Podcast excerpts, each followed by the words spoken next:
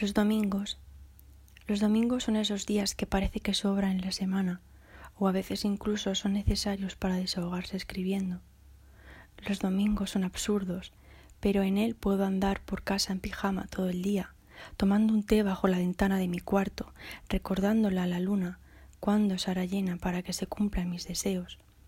Los domingos es el día que menos me gusta de la semana, pero en él desahogo mis penas, cual borracho va a la taberna a beber alcohol. Los domingos son los prelunes de la semana.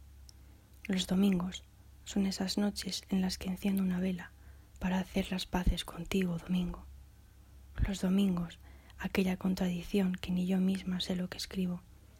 Por tanto, eres el día de la semana que menos me gusta, pero el día que más me encuentro conmigo misma.